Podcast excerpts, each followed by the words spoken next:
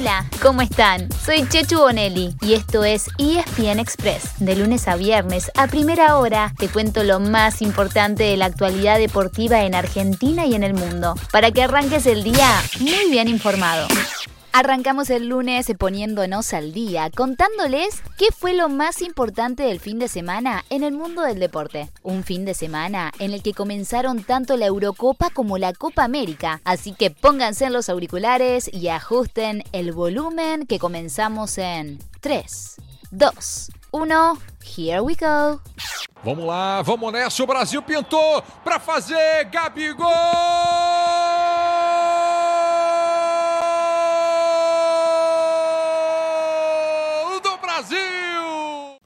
La Copa América estuvo en suspenso hasta último momento, pero finalmente arrancó ayer y lo hizo con victoria del seleccionado local, Brasil, que le ganó 3 a 0 a Venezuela con goles de Marquinhos, Neymar y Gabigol. Pero fue una actuación muy digna de la Vinotinto, que tuvo que convocar de urgencia por un brote de coronavirus en el plantel.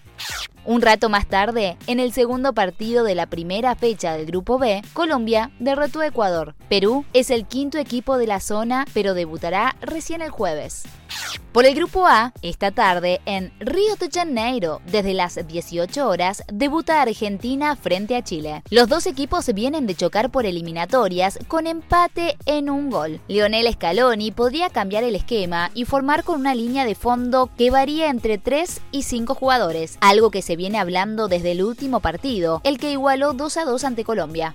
Si finalmente el esquema es un 3-5-2, Argentina formaría de la siguiente manera: Emiliano Martínez, Lucas Martínez Cuarta, Nicolás Otamendi, Nicolás Tagliafico, Gonzalo Montiel, Rodrigo de Paul, Leandro Paredes, Gio Lochelso, Nicolás González, Lionel Messi y Lautaro Martínez. En el otro encuentro del grupo, desde las 21 horas, se medirán Bolivia y Paraguay, y Uruguay tendrá fecha libre. Mientras tanto, la Eurocopa comenzó el viernes y por ahora tuvo victoria de los favoritos. En el partido inaugural, Italia goleó 3 a 0 a Turquía y durante el fin de semana, Inglaterra superó 1 a 0 a Croacia, Bélgica 3 a 0 a Rusia y Países Bajos 3 a 2 a Ucrania. Hoy a las 4 de la tarde debuta España ante Suecia y mañana será el turno de Portugal y un partidazo, Francia versus Alemania. Pero la noticia más relevante de la Euro el fin de semana y que tuvo pendiente a todo el mundo del fútbol sucedió en Dinamarca frente a Finlandia. El danés Christian Eriksen se desmayó en el campo de juego. Tuvo que ser asistido de urgencia. Le hicieron resucitación cardiopulmonar y según el médico de Dinamarca sufrió un paro cardíaco y lo recuperaron con el desfibrilador. Por suerte, el jugador del Inter de Milán se encuentra estable y recuperándose en un hospital de Copenhague.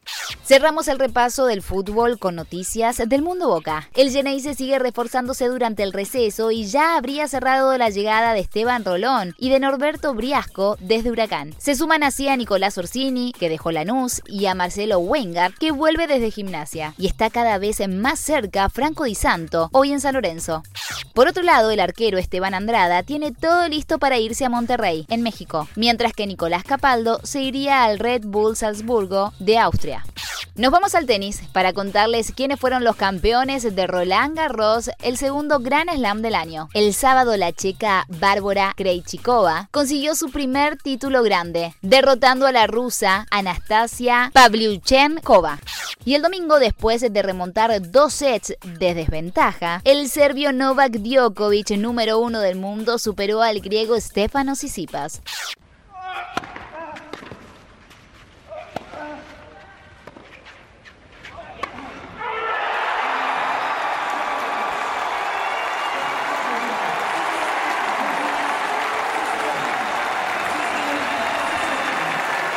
Los campeones no se rinden. Lo que acaba de hacer Novak Djokovic es realmente espectacular. Porque no tuvo miedo a perder. Djokovic consiguió así su título número 19 de Grand Slam, solamente uno por detrás de Roger Federer y Rafael Nadal. Justamente al español lo había dejado en el camino en semifinales. Además, Nole es el primer tenista de la era abierta en haber ganado al menos dos veces cada uno de los cuatro torneos de Grand Slam. Y está en camino para ganar esos cuatro en el mismo año, ya que en 2021 ya se consagró en Australia y en París. A fin de mes comienza Wimbledon. En la NBA siguen en marcha las semifinales de conferencia, pero los que se quedaron en el camino son los Denver Nuggets de Facu Campaso que perdieron nuevamente con los Phoenix Suns. Así los Suns barrieron con la serie 4 a 0 para convertirse en el primer finalista del oeste. Victoria final de Phoenix 125 a 118, Chapu. Se despide Denver. Eh, quiero aprovechar la ocasión para felicitar a Facundo Campaso por su temporada de rookie. Me parece que ha hecho una temporada notable para él y creo que le ha servido muchísimo para adaptarse a la NBA, para saber bien de qué va esto. Me parece que la, próxima temporada será mejor temporada para Facu.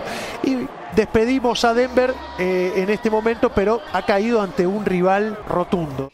Y eso fue lo mejor que tenemos para vos de todo lo que ha sucedido el fin de semana. Pero como el deporte no para, esta tarde les vamos a contar todo lo que hay para ver en la semana en otra edición especial de ESPN Express.